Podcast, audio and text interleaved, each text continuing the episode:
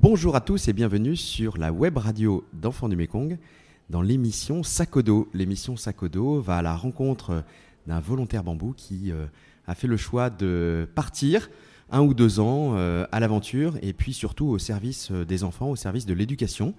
Et aujourd'hui, j'ai la choix non pas de recevoir un bambou, mais deux bambous. Axel et Bernard ont fait ce choix courageux, audacieux.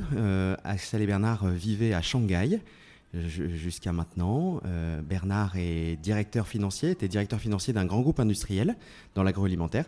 Et Axel est professeur des écoles, prof de français et de langues étrangères. Donc euh, vous êtes tous les deux depuis euh, septembre dernier à Phnom Penh, au Cambodge, où nous sommes actuellement, et vous euh, avez une mission au sein du centre du docteur Christophe Mérieux. Est-ce que vous pouvez nous vous présenter, nous décrire un petit peu ce que, ce que vous faites ici pour les enfants Alors je suis coordinateur des projets qui sont liés au centre docteur Christophe Mérieux. Ces projets sont d'ordre divers. Il y a d'abord l'accompagnement des étudiants qui viennent suivre leurs études supérieures à Phnom Penh. Et d'autre part, il y a une euh, équipe de travailleurs sociaux qui supervise les programmes de parrainage d'enfants autour de Phnom Penh et dans Phnom Penh et qui également vient en soutien à un certain nombre de familles défavorisées de Phnom Penh, en particulier dans des bidonvilles. Et moi, euh, donc je suis plus euh, responsable pédagogique du Centre Mérieux, donc je m'occupe avec les autres volontaires d'organiser tout l'emploi du temps de chaque cours. En même temps, j'aide aussi les travailleurs sociaux, notamment pour euh, un programme mère-enfant qui s'occupe plus d'enfants et de mères dans les bidonvilles de Phnom Penh. Et étant donné que je viens d'avoir mon diplôme de, professeur de français langue étrangère, j'ai la joie de pouvoir donner quelques cours par semaine à des étudiants qui commencent tout juste à apprendre la langue. On voit que vous vous embêtez pas, ça a l'air très riche. Le, centre du docteur Christophe Mérieux accueille des étudiants qui, euh, qui viennent d'où? Donc ces étudiants euh, viennent de différentes provinces du Cambodge. Donc certains ont été dans des centres où il y a déjà une structure enfant du Mekong, comme Samrong, Prévire, Batambang, etc.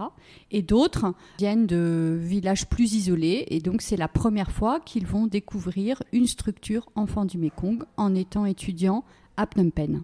Si je comprends bien le parcours que tu décris, leurs parents sont riziculteurs, vivent dans, dans un monde très rural.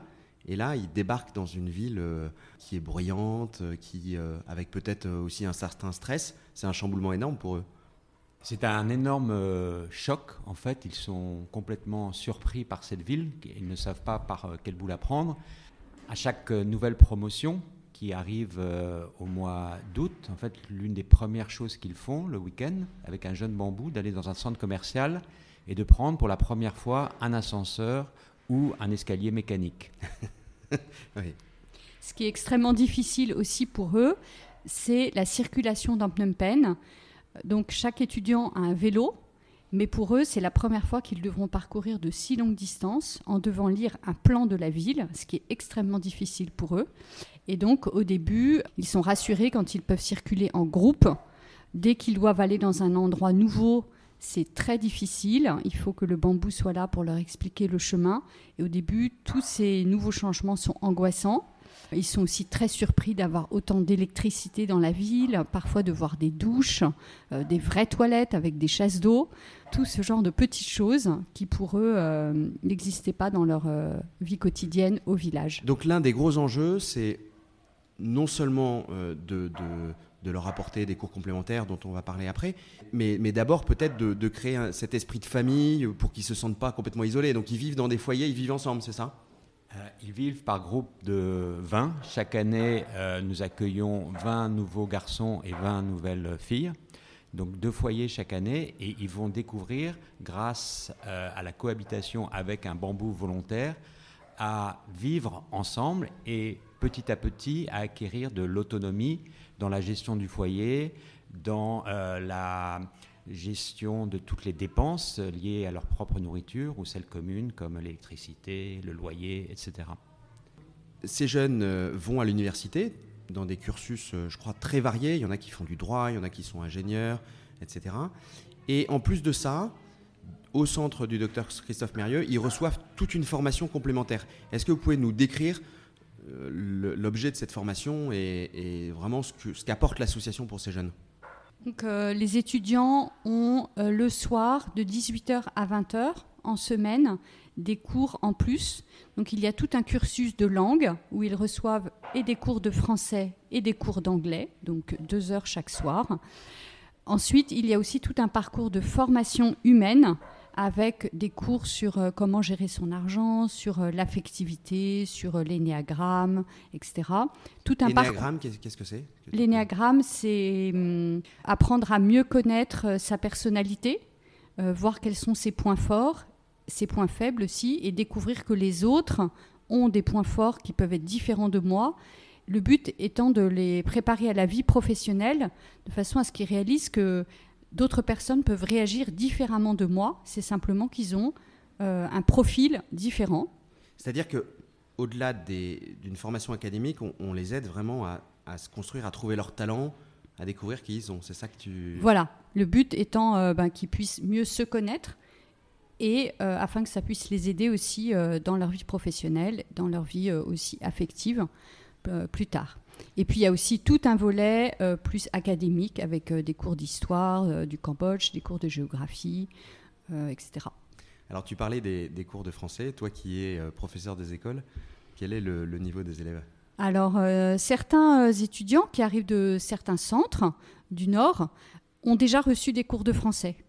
Parfois, ils parlent déjà avec un, niveau A1, euh, parfois même A2, euh, et se débrouillent assez bien. Et puis toute une autre euh, part d'étudiants n'ont jamais parlé français, donc sont vraiment des débutants. Et ils vont commencer au centre Mérieux. Ce qui est délicat, c'est que pour certains étudiants, le français va vraiment être un atout et même une nécessité dans leurs études, notamment quand ils font des cours de médecine, de pharmacie, de droit ou euh, même pour être ingénieur. Et puis pour d'autres étudiants, ça va être moins utile et ce sera plus l'anglais qui va être euh, extrêmement important pour, eux. Pour les filières que tu as mentionnées, euh, donc droit, médecine, le français est important parce qu'il y a des, des, partenariats avec des universités françaises ou parce que leurs études reposent encore beaucoup sur un système français, c'est ça C'est parce qu'il y a de la documentation qui est en français, notamment quand on fait médecine ou pharmacie.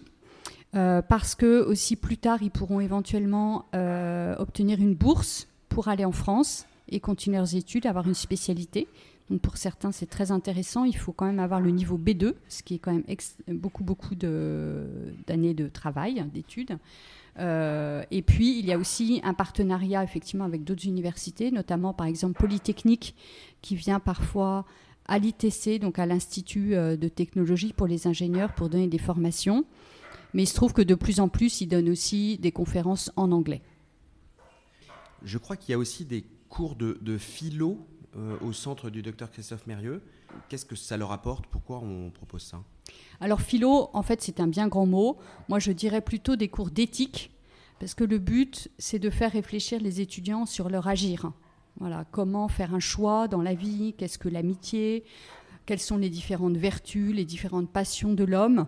Donc c'est une philo, une petite introduction à la philo. Je crois qu'il faut être très très humble par rapport à ce qu'on leur donne, mais c'est déjà un début de réflexion euh, qu'ils peuvent avoir, et ça c'est assez nouveau au Cambodge. Donc c'est pas conceptuel, mais c'est très pratique, c'est vraiment... très pratique. Voilà.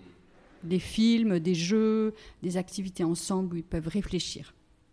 Vous êtes arrivés tous les deux dans cet univers euh, très nouveau pour vous, euh, avec un fourmillement d'étudiants. Est-ce que parmi tous ces étudiants, il y en a, il y a une rencontre, il y en a un qui vous a euh, touché, peut-être, dont l'histoire vous a touché particulièrement? Dans mon cas, je, je collabore beaucoup avec les 15 salariés Khmer permanents d'Enfants du Mekong à Phnom Penh. Et parmi eux, une personne, Tra, qui est cuisinière à Enfants du Mekong, m'a beaucoup touché. Euh, elle travaille depuis une dizaine d'années avec Enfants du Mékong. C'est une femme seule qui a trois enfants euh, entre 6 ans et 15 ans, qui a très peu de moyens, qui vit avec eux dans, une, dans un tout petit logement à 40 minutes en mobilette, qui arrive tous les matins avec ses trois enfants derrière elle, et qui, malgré les difficultés de la vie, a une joie de vivre incroyable. Et chaque jour, en parlant avec elle, en l'observant, je me dis, mais quelle leçon euh, pour nous tous qui souvent nous, nous plaignons, euh, demandons toujours plus. C'est merveilleux de, voilà, d'avoir découvert cette personne et de la côtoyer tous les jours. Moi, j'ai plus été touchée par des visites de famille avec les travailleurs sociaux dans les bidonvilles. Et notamment, il y a une famille qui m'a énormément euh, marquée. Alors, elle n'est pas à Phnom Penh, euh, je l'ai rencontré à Sisopone parce que je suis aussi en, lien avec le responsable des travailleurs sociaux à Sisopone. Et nous avons été rencontrer cette femme qui avait accouché une semaine avant d'une petite fille toute minuscule. Elle a trois autres enfants et son mari a disparu quelques mois avant la naissance, donc elle était enceinte, la maman était enceinte et le papa a disparu. On ne sait pas s'il est parti avec une autre femme, s'il est parti en prison, s'il est parti en Thaïlande. Il y a beaucoup de rumeurs qui circulent, mais toujours est-il que cette femme s'est retrouvée tout d'un coup sans moyens, puisque c'était son mari qui travaillait. Elle devait élever donc ses trois aînés, et du coup, l'aîné, qui est un garçon qui a environ 15 ans, d'une voilà, il n'était pas très musclé, pas très fort, du coup il ne pouvait pas travailler dans les chantiers, c'était trop difficile pour lui. Donc il a décidé de se travestir en femme afin de pouvoir être euh, serveuse ou serveur dans une boulangerie de la ville. Et euh, cette situation m'a beaucoup euh, marqué parce qu'on voit que ben, du coup finalement c'est l'aîné qui va devenir responsable de la famille, qui va devoir arrêter l'école, qui va aller jusqu'à euh, bah, se travestir en fille pour pouvoir euh, subvenir aux besoins de sa famille.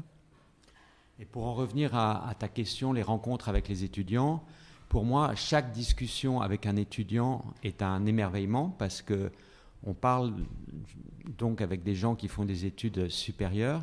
La plupart sont remarquablement intelligents et on sait qu'ils viennent de familles extrêmement pauvres, que leurs, parents travaillent dans la rizière ou un tout petit métier. Et je me dis, leur vie a été transformée par enfants du Mékong.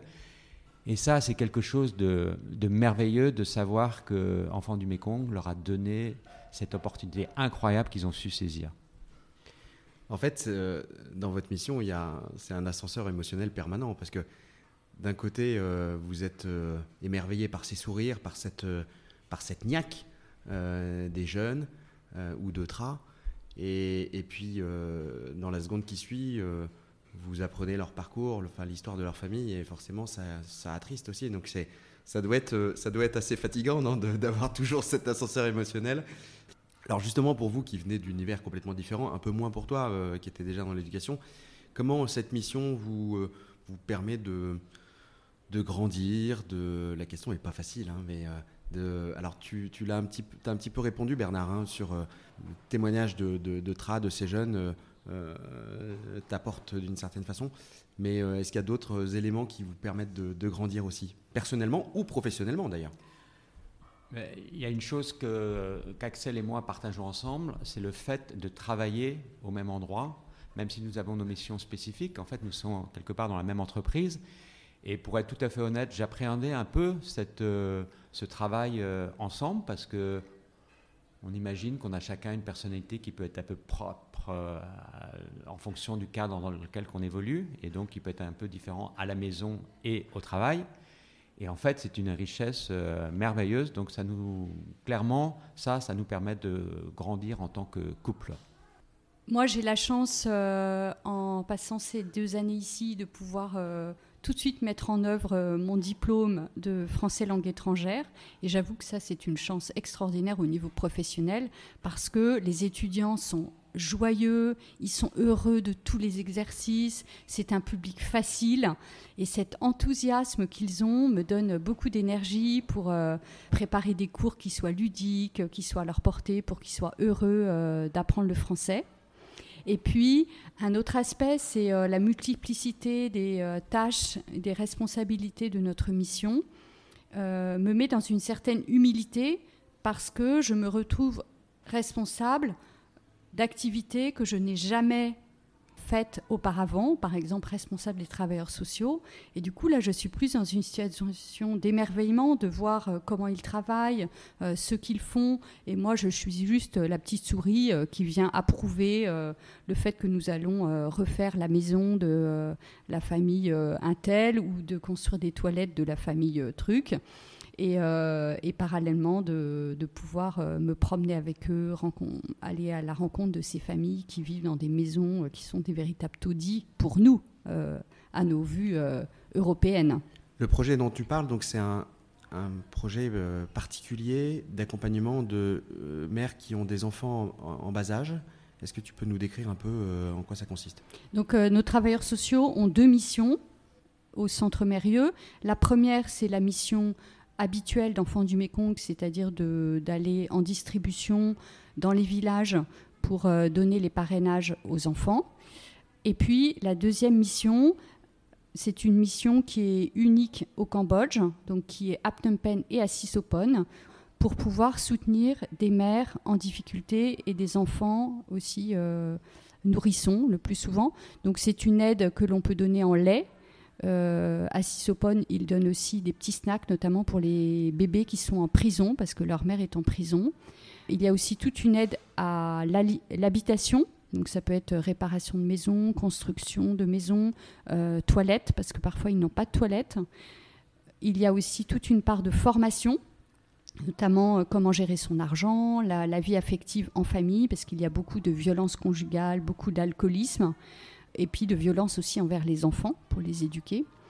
Toute une formation à la micro-entreprise parce qu'ils ne savent pas toujours euh, différencier le budget de ma famille et le budget euh, de mon entreprise. Donc tout ça c'est flou, ils ne savent pas si euh, ils gagnent de l'argent ou s'ils en perdent. Et puis il y a toute une aide matérielle qui est un don de riz, produits d'hygiène et condiments. Voilà, donc euh, toute, euh, toute cette aide, c'est euh, dans le but de pouvoir soutenir les familles. Le centre du docteur Christophe Mérieux, je reviens sur les étudiants qui sont accueillis au centre. Donc il y a quatre promotions de 40 étudiants, à peu près 160 étudiants qui sont logés, nourris et que vous accompagnez par une formation humaine, mais aussi par une formation à l'insertion professionnelle. C'est-à-dire que vous les aidez à faire un CV, euh, une, aide de motivation, ce genre de choses. Quelles sont les différentes euh, propositions pour ces jeunes? L'une des deux volontaires qui travaillent euh, avec nous est spécifiquement en charge de cette intégration des étudiants dans la vie professionnelle. Elle va se consacrer essentiellement aux deuxième et troisième années. Les deuxièmes années, ça va être les aider à trouver un stage dans le cadre de leurs études. Donc il faut d'abord euh, essayer de voir avec eux quel genre de stage euh, ils ont envie de faire, qu'est-ce qui les attire. Après, il y a la période de candidature, donc euh, bah, il faut faire son CV, arriver à exprimer clairement ce dont on a besoin. Il y a aussi quelque chose auquel elle doit porter particulièrement attention, c'est qu'il y a une tendance des étudiants à vouloir faire exactement ce qu'ont fait les étudiants de la promotion d'au-dessus, plutôt que d'essayer de chercher par eux-mêmes quelque chose qui leur plairait. Donc elle les aide, elle les challenge un petit peu pour euh, être sûr qu'ils ne passent pas à côté d'opportunités. Et puis pour les quatrièmes années, là, ça va être euh, la préparation à la recherche euh, d'emploi.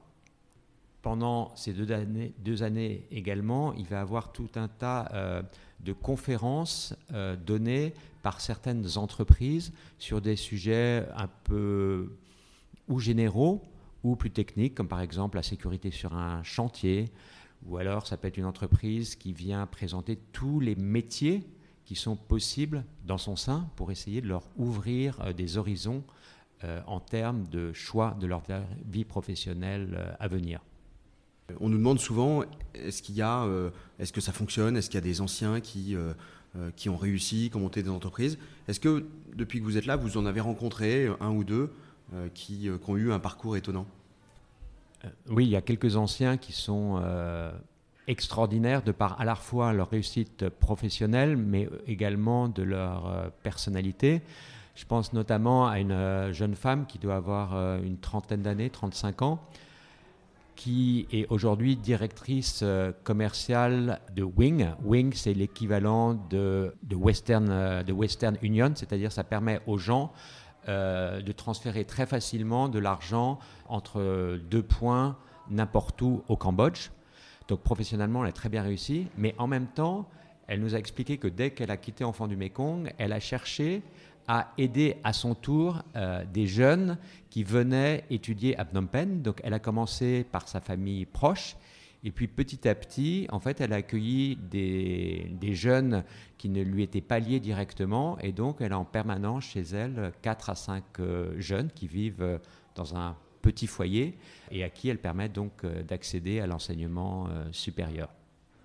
c'est magnifique.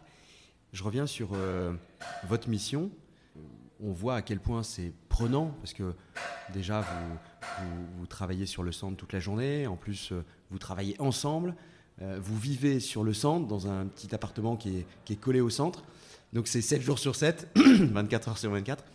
Est-ce que vous arrivez parfois à décrocher Est-ce que vous prenez quand même du temps pour, pour, pour euh, penser à autre chose? Alors, je vous rassure, c'est quand même pas 7 jours sur 7, c'est 5 jours sur 7 et les autres volontaires qui sont avec nous, elles ont un jour de congé le jeudi. Et par contre, le week-end, c'est un petit peu plus souple, mais elles doivent quand même être là parce qu'il y a des activités. Euh, donc nous, c'est vrai que le week-end, on arrive quand même à décrocher. On s'est fait quand même quelques amis euh, à Phnom Penh, donc soit par relation avec euh, d'autres expatriés qui habitent ici. On a des relations aussi avec d'autres ONG, notamment pour un sourire d'enfant. Donc toutes ces amitiés en fait nous permettent aussi de sortir, de découvrir le Cambodge d'une autre manière, de pouvoir se ressourcer, de parler aussi d'autres choses que notre mission.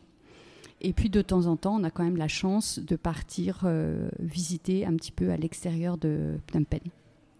Alors, je vais un tout petit peu tempérer ce qu'a dit Axel sur nos horaires de travail.